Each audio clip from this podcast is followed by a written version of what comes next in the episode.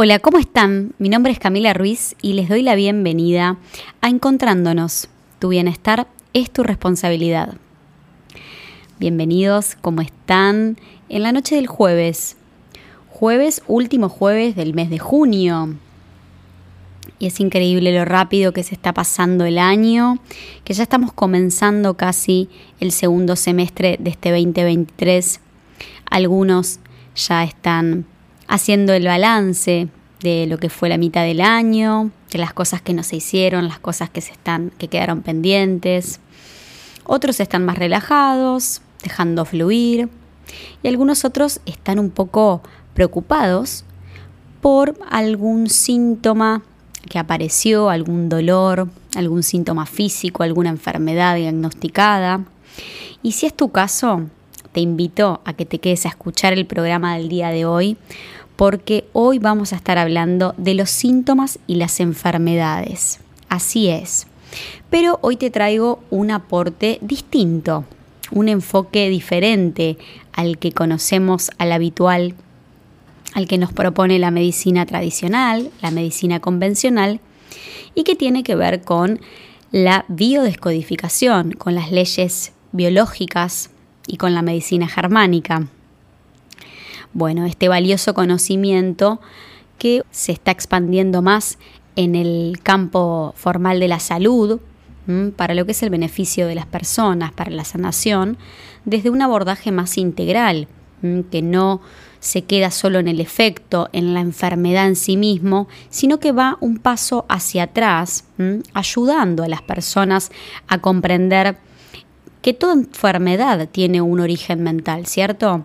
Que todo síntoma a nivel biológico tiene una intención positiva. Y entonces nos este, da el conocimiento para que podamos eh, correlacionar cuál es el órgano afectado y los diferentes conflictos psicológicos y emocionales que hemos podido eh, haber vivido para que después la biología salga a dar una respuesta adaptativa de supervivencia. Qué interesante entonces este enfoque. Así que bueno, vamos a comenzar y vamos a empezar a ver un poquito el, este, el concepto de la enfermedad por lo que nosotros ya conocemos, ¿no es cierto? Que es este, la definición de la Organización Mundial de la Salud y que nos dice que es la alteración y desviación del estado fisiológico en una o varias partes del cuerpo, por causas en general conocidas, manifestadas por síntomas y signos característicos, y cuya evolución es más o menos previsible. Además nos dice, la salud y la enfermedad son parte integral de la vida, del proceso biológico y de las interacciones medioambientales y sociales. Generalmente se entiende la enfermedad como la pérdida de salud cuyo efecto negativo es consecuencia de una alteración estructural o funcional de un órgano a cualquier nivel. Bueno, esta es la, la definición que todos conocemos cuando vamos al médico, nos diagnostican y nos quedamos ahí. Lo que pasa es que muchas veces también ocurre que el médico no nos da un panorama este, en cuanto al diagnóstico, al origen, porque tampoco lo saben. Nos dicen que es por estrés. Bueno, en mi caso particular, eh, en la adolescencia yo sufría de cólicos intestinales me hice estudios de todo tipo y resultó ser que no encontraron nada y el factor, digamos, desencadenante había sido el estrés. Que por supuesto sabemos que es así, el estrés juega un papel fundamental en el bienestar de las personas, ¿sí? Este, pero bueno, desde el aporte de la biodescodificación, enfermamos por desequilibrios en la unidad mente-cerebro-cuerpo. ¿Qué es esto? Bueno, cuando la mente está en estrés, obliga al cerebro y al cuerpo a dar una respuesta biológica. Los síntomas físicos se producen por este estrés desadaptativo que experimenta la persona durante un tiempo prolongado. Y es este estrés que genera reacciones químicas en el cuerpo que desajustan el organismo. Si bien ya sabemos lo que es el estrés, todos tenemos estrés todo el día, nadie vive sin estrés, ¿sí? El tema justamente es en cómo nosotros este, manejamos, gestionamos el estrés, ¿sí? Porque si el estrés empieza a ser desadaptativo, entonces ¿sí? se empieza a desajustar orgánicamente ¿sí? y tiene que salir a dar una respuesta el cuerpo. ¿Cuál es el estrés que nos jode? Es ese estrés que perdura en el tiempo, ¿sí? porque no estoy encontrando una solución a un conflicto que estoy atravesando y eh, puede terminar siendo una enfermedad. ¿Qué ocurre con nuestra biología? ¿Sí? Yo siempre digo, somos seres humanos, somos mamíferos evolucionados, animales evolucionados, ¿cierto? Entonces, la biología funciona como tal y se rige por nuestros mecanismos de supervivencia, que son las respuestas que conocemos como la lucha, la huida o el congelamiento, ¿sí? Y esto, estos mecanismos, ¿sí? Cuando se, se desencadenan en el sistema nervioso y permanecen activos a causa de un estrés crónico, nosotros no estamos pudiendo resolver algo que nos tiene en estrés, que por supuesto tiene que ver mucho con la parte lógica que desarrollamos los humanos y la parte emocional. Cuando esto ocurre, ¿qué pasa? El cuerpo recurre a todas las reservas de energía para afrontar la amenaza constante que percibe el de afuera, del exterior. Entonces el cuerpo empieza a carecer de energía para regenerarse y repararse. Y esto desequilibra el sistema inmunitario, dando como resultado la enfermedad. Entonces, ¿cuál es la propuesta de la noche de hoy? Y la propuesta que te traigo es que empecemos a mirar un poquito de distinta manera a la enfermedad. Si dejemos, de, dejemos de mirarla como este, algo externo a nosotros que nos viene a atacar, que luchamos contra ella, algo maligno. Y la empecemos a mirar como parte de un proceso, ¿sí? De una respuesta biológica, ¿sí? A un conflicto que yo estoy teniendo o que yo pude resolver. Eso ya lo vamos a ver más adelante. Te voy a contar las fases de la enfermedad. Em, entonces que cambiemos un poco ¿sí? esa concepción que nosotros tenemos, ¿sí? porque de alguna manera lo que vamos a poder lograr es empezar a disminuir la energía de miedo y nosotros pensemos que también cuando nos enteramos que estamos enfermos, eso a su vez nos genera un nuevo conflicto. Que, ¿Cuál es? Calculo que nos pasa a todos. Vamos a empezar a sentirnos este, que no somos suficientes, porque vamos a estar en cama, porque nos tenemos que recuperar, em, dejamos de hacer las cosas pendientes, las actividades del día a día que tengo que cumplir, dejamos de hacernos cargo de, nuestra familia, eh, por estar haciendo reposo para poder sanar. Por supuesto que de ningún modo se reemplaza la medicina, sin ni a ningún tratamiento médico, si el abordaje de la biodescodificación si trabaja sobre los conflictos conductuales, los síntomas y las enfermedades desde el origen psicológico y emocional. ¿Mm? Esto quiero que quede claro porque es fundamental. Se trabaja en conjunto. Bueno, quédense porque se viene mucho, mucha, mucha info. ¿Mm? Vamos a seguir en el próximo bloque y ahora los dejo con música. Quédense escuchando buena música. Hola de regreso en este segundo bloque de Encontrándonos. Disfrutando de buena música, de la buena música de la radio. Y vamos a continuar hablando de las enfermedades, del abordaje de la biodescodificación y de las cinco leyes biológicas estos descubrimientos en el campo médico-biológico realizados por el doctor Reich Gerhammer durante la década de los años 80 y 90. Forman un modelo científico que muestra de manera precisa la conexión entre la psique, el cerebro y los cambios en el cuerpo. Así que vamos a charlar de, Hammer, ¿sí? me parece muy oportuno en este bloque dedicarnos a la vida del médico alemán, eh, médico internista y oncólogo, ¿sí?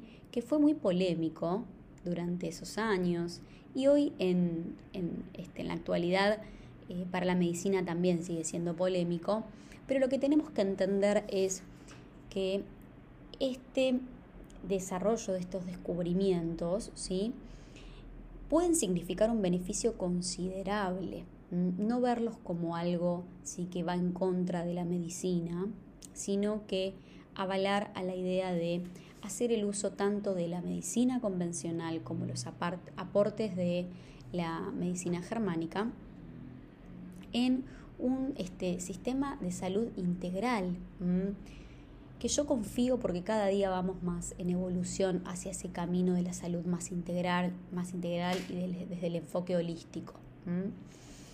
Especialmente cuando se está tratando de orientar al organismo a restablecer un proceso que puede estar limitando la vida y el estado de salud de la persona independientemente del modelo terapéutico que se utilice. ¿sí? Así que vamos que les quiero contar un poquito de el doctor Hammer para que podamos entender ¿sí? por qué la curiosidad y la investigación posterior mm, eh, en cuanto a, las leyes biológicas. Entonces, eh, Hammer nació en el año 1935 en Alemania y, como decía hoy, estudió medicina, médico internista y oncólogo, trabajó con pacientes con cáncer, junto con su esposa, también médica. Y en agosto de 1978, ellos, los Hammer, reciben una noticia traumática, que es la de su hijo, Dirk, que había sido gravemente herido por un arma de fuego. ¿Sí? A los pocos meses de esta noticia, el hijo falleció en el hospital sin haber podido recuperarse. Entonces, unos meses después al fallecimiento del hijo, Hammer es diagnosticado de cáncer testicular avanzado y la mujer también es este, diagnosticada de cáncer de mama. Entonces, esta inesperada y dura experiencia lo lleva al doctor a cuestionarse si el desarrollo de su cáncer podría estar vinculado de alguna manera con la pérdida de su hijo. Intuición que claramente marcó el inicio de una importante historia de descubrimientos este, científicos que realizó en el campo médico clínico. Continuó con su investigación durante los años y fue notable. Hasta ese momento ningún estudio se había centrado en indagar sobre el papel del cerebro en los procesos de la enfermedad, ni sobre su función, ¿sí? como mediador entre los procesos mentales y los tejidos afectados. Entonces, en el avance de, de su investigación, él pudo comprender que todos los signos y los síntomas y los cambios fisiológicos medibles son el resultado de distintas respuestas especiales que son inicialmente de adaptación para la supervivencia, experiencias que las personas tienen de manera inesperadas y traumáticas. Así fue como después de este, varios años de recopilar muestras importantes em, y de estudiar con precisión en este, relacionado con, con los pacientes que él atendía, reunió toda esa evidencia y describió una serie de principios y leyes biológicas que propuso como tesis postdoctoral para obtener la habilitación de una cátedra dentro de la universidad en Alemania, para que, bueno, justamente se le pudiese permitir seguir estudiando, investigando y desarrollando estos descubrimientos. Pero se llevó una mala noticia y fue que el comité de la universidad rechazó su trabajo y rehusó evaluar su tesis. Así que con esto se le retiró el material de investigación y se cerró el tema de Hammer. Por supuesto que después tuvo mucha polémica en los medios de comunicación, que no avalaban ciertamente las investigaciones. Bueno, los bloqueos seguían estando para Hammer, quien no se daba por vencido y a pesar de que le habían retirado la, la licencia, él seguía con su trabajo científico, el cual nunca había sido desaprobado hasta entonces. Incluso la situación fue empeorando y en dos ocasiones estuvo en prisión, en el año 1997 y en el 2004. Acá lo importante, lo interesante es mencionar que a lo largo de todos esos años el trabajo del doctor Hammer fue revisado y verificado mm, por grupos de médicos especialistas, por eh, asociaciones profesionales, inclusive en algunas universidades, además del testimonio de miles de pacientes oncológicos que fueron descartados oficialmente y que continúan con vida después de varios años de, de haberse podido ayudar con los descubrimientos del doctor. Así que bueno, este, el doctor Hammer pasó los últimos 10 años de su vida en Noruega y eh, bueno, continuó investigando y publicando los libros que fueron de gran contenido, un contenido muy valioso eh, en sus investigaciones. Y finalmente falleció en el 2017 ha dejado un legado muy importante, un aporte muy valioso en el campo de la medicina, de la psicología, de la biología y de las ciencias en general. Em, las cinco leyes biológicas es, eh, por supuesto, es mucho el contenido, no nos vamos a meter en cada ley. Además tiene muchísima medicina, pero sí las voy a mencionar. Entonces, bueno, las cinco este, leyes biológicas son estos descubrimientos, ¿sí? en este nuevo modelo de referencia en el área de la salud. Bueno, no nos vamos a meter con las cinco leyes biológicas porque son de muchísimo contenido, súper extensas, pero sí las voy a mencionar, que son la primera ley, la ley férrea, que nos habla del detonador. ¿Cuál es el detonador inicial del proceso?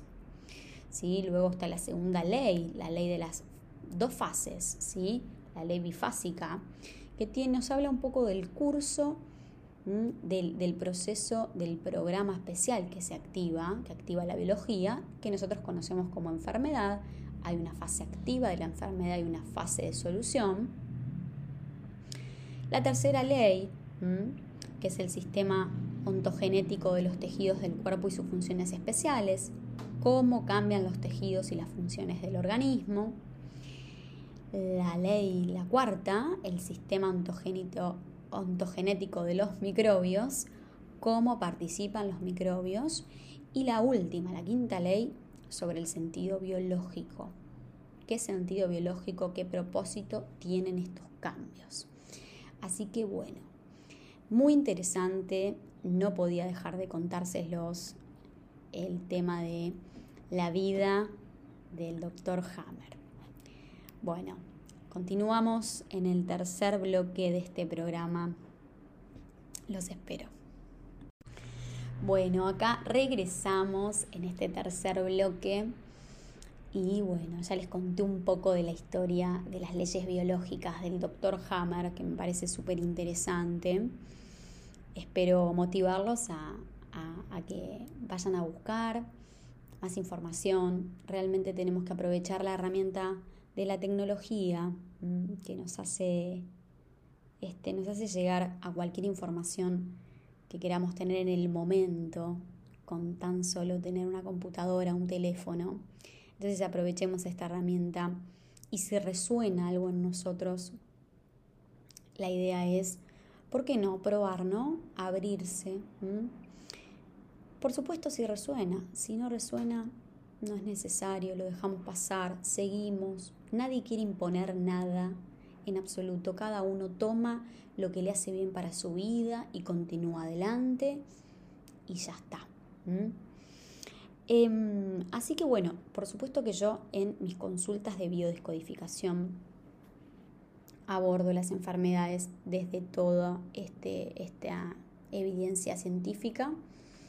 En las enfermedades que que biodescodificado realmente coincide, coincide, en todas las experiencias que he tenido, eh, el, tema del conflicto que la persona vivió en el momento del shock con la enfermedad, siempre resuena por una cuestión de precisión, de exactitud, ¿sí? Eh, y, no tengo dudas de que, de que este, este nuevo aporte con las leyes biológicas nos va a ayudar a trascender porque nos da justamente eh, la amplitud de poder verlo con una mirada más integral, incluyendo el sistema de pensamiento, ¿sí? las creencias y las emociones, el objeto, el elemento de estudio de la biodescodificación, ¿no? Entonces, qué interesante que es que podamos mirarlo, ¿sí? De esta manera también, ¿no? Yo creo que, como decía al comienzo del programa, uno empieza con la curiosidad cuando deja de encontrar respuestas o, no alcanzan esas respuestas, o seguimos estando con dolor, o seguimos estando mal, en conflicto, en estrés. Entonces uno, el, mismo, este, la misma mente nos lleva, ¿no? A probar. ¿Qué es lo que me pasó a mí también? Yo a los 17 años sufría cólicos intestinales. He estado en algunas oportunidades internada y no pasaba nada y este, me hacían estudios y no encontraban nada. Y finalmente me terminaban diciendo que era estrés. Bueno, el caso más cercano que tengo para contarles es el de mi hermana Micaela, que hoy no pude, no pude entrevistarla, hubiese estado muy bueno, em, pero este, se los cuento, ella a los 18 años eh, la diagnostican de hipertiroidismo, es la desregulación en alta de la glándula de la tiroides, esta enfermedad que se conoce como autoinmune también, crónica. Em, y ella después, ¿no? con este tema de, autoconocimiento y de la biodescodificación, más o menos a los 27 años, casi 10 años después, ella comienza a hacer sesiones de biodescodificación, ¿sí? y en un proceso, por supuesto que no fue de un día para el otro, sana la enfermedad, ¿sí? deja la medicación, vuelve a repetir análisis y ya no está la enfermedad. ¿Con esto qué quiero decir? ¿Y cuál es el mensaje con el este, que quiero cerrar este tercer bloque? Y es que no es una sola cosa, no es que yo voy a hacer sesiones y me voy a curar y me voy a sanar. No, tiene que haber una responsabilidad, un proceso de conciencia donde cambie la percepción porque la raíz es donde está el conflicto, que es de origen mental y emocional, ¿sí? y yendo a las creencias, a liberar las emociones reprimidas, a entender cuáles fueron las necesidades insatisfechas y hacer un cambio de percepción real, esto va a ayudar ¿sí? a que la persona cambie su conducta a su vez y pueda definitivamente salir de esa zona de conflicto en la cual sigue hoy, porque el conflicto sigue estando, porque el síntoma sigue estando. Entonces, de alguna manera, para que no vuelva a entrar la persona en la enfermedad, ¿sí? en el síntoma, eh, es importante cambiar la, el sistema de pensamiento. Pero eso requiere de un proceso de conciencia de cada uno de nosotros, que es distinto en cada uno de nosotros. Em, así que bueno, vamos a, los voy a dejar que se queden pensando y nos encontramos en el último bloque. Les voy a dar algunas recomendaciones del doctor Hammer y algunas reflexiones finales. Cuarto y último bloque de este programa donde estuvimos charlando de las enfermedades y de los síntomas, de las leyes biológicas, este descubrimiento en el campo médico y biológico que conforma un nuevo modelo muy interesante, un modelo que integra las distintas, los distintos campos en la medicina, en la psicología, en la biología, y que nos dice que cada ser vivo está constantemente adaptándose a su ambiente. Las formas de adaptación son estrategias que están preprogramadas en las especies, o sea que, fíjense, venimos con esa información de manera inconsciente, ¿sí? Y estas adaptaciones para sobrevivir fueron llamadas por el doctor Hammer los programas biológicos especiales, ¿sí? Y uno de los presupuestos básicos más importantes es que la psique, el cerebro y los tejidos de los órganos son tres niveles del mismo fenómeno que es el organismo. Están siempre, siempre, siempre actuando de manera sincrónica. Bien, así que vamos a ver para qué nos puede servir, qué beneficios puede traer a mi vida este conocimiento de, de las leyes biológicas, bueno, pasar de una posición de victimización, ¿sí? una posición pasiva, a una, a una posición de tomo responsabilidad, a una posición activa. Desarrollar la escucha a mí mismo, eso es fundamental. Sumar otras nuevas formas de ver la vida, una nueva perspectiva de ver la vida, mejor dicho. No es otras, es una nueva forma de ver la vida, porque realmente para mí es una nueva forma de ver la vida. ¿sí? Lo que sí sumamos son otras posibilidades que integramos en nuestra salud y en nuestro bienestar. Con una nueva comprensión y asumiendo y lo más importante, mayor responsabilidad. Sabiendo que tengo recursos, que tengo herramientas todos los días para gestionar, para gestionar mis emociones, para gestionar lo que pienso, para que eso no se apodere esos estados emocionales de mí y yo pueda mantener la calma.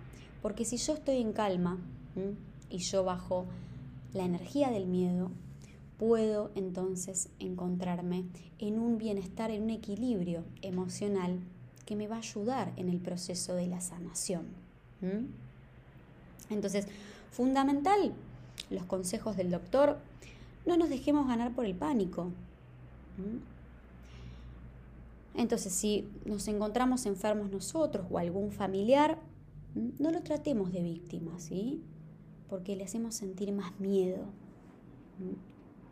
Entonces, la idea un poco es empezar a tomar ese papel de protagonista, ¿sí? Y nos va a ayudar a cobrar más este poder interior, que es lo que por ahí es un shock al momento en el cual nos enteramos de alguna enfermedad o que alguna otra persona tiene una enfermedad. Ser paciente en el proceso de sanación, ¿sí? Cambia la percepción, cambia la interpretación. Hacemos un trabajo emocional conjuntamente con el trabajo de este, la medicina convencional, con el tratamiento médico y después el cuerpo manifiesta esos cambios. Entonces eso lleva a un proceso que es distinto en las distintas personas. Y hay que ser paciente y tratarse con amor y compasión. Em, tratar de evitar el enfrentamiento, ¿sí? tratémoslo de evitar, estemos en calma, eso es sumamente necesario. El descanso, el descanso es fundamental ¿sí? en un proceso de, eh, curación, ¿no? Entonces privilegiemos el reposo nocturno, ¿sí? Este, y, saquémosle el, dramatismo. ¿eh? Tratemos de que no nos este, no se apodere el miedo de nosotros. Por supuesto que comer sano y liviano, desde ya, ¿no? Es importante ¿sí? no gastar mucha energía en la digestión y en el proceso energético, entonces, bueno, en la fase de curación hay que comer lo más sano y, liviano posible. Y por último, me quiero despedir de ustedes de una frase que la voy a leer de un curso de milagros. Vamos a leerla, que es hermosa realmente, que nos habla de la enfermedad. y que dice, dice, la enfermedad adopta muchas formas y lo mismo hace la falta de perdón. Las formas que adopta una no hacen sino reproducir las formas que adopta la otra, pues son la misma ilusión. Tan fielmente la una se traduce a la otra, que un estudio riguroso de la forma que adopta una enfermedad revela claramente la forma de falta de perdón que representa. No obstante, ver esto no produce una curación. Esta se logra mediante un solo reconocimiento, que solo el perdón cura una falta de perdón y que solo una falta de perdón puede ser el origen de cualquier clase de enfermedad. Bueno, hermosa frase de un curso de milagros realmente muy linda. Un curso de milagros es el recurso para hallar la paz a través de la expiación. La expiación es elegir soltar nuestras falsas percepciones de culpabilidad y de pecado y reemplazarlas por percepciones inocentes y libre de condenas, ¿sí? Entonces, al sentirnos culpables y pecadores, esto nos produce miedo y ese miedo nos aleja cada vez más de nuestra identidad como todo ser humano, que es el amor. ¿Mm? Entonces, en relación a la sanación del cuerpo, un curso de milagros, los invito también a, a buscar, a leer. La lectura de un curso de milagros es maravillosa nos dice que debemos comprender que somos una conciencia viviendo una experiencia humana y que el cuerpo es una herramienta de aprendizaje para recordar nuestra verdadera naturaleza, que es el amor. Bueno, les dejo un beso enorme, que tengan un hermoso comienzo mañana de, este fin de semana y nos volvemos a encontrar el jueves de la semana próxima a las 22 horas en Encontrándonos. Beso, beso grande para todos.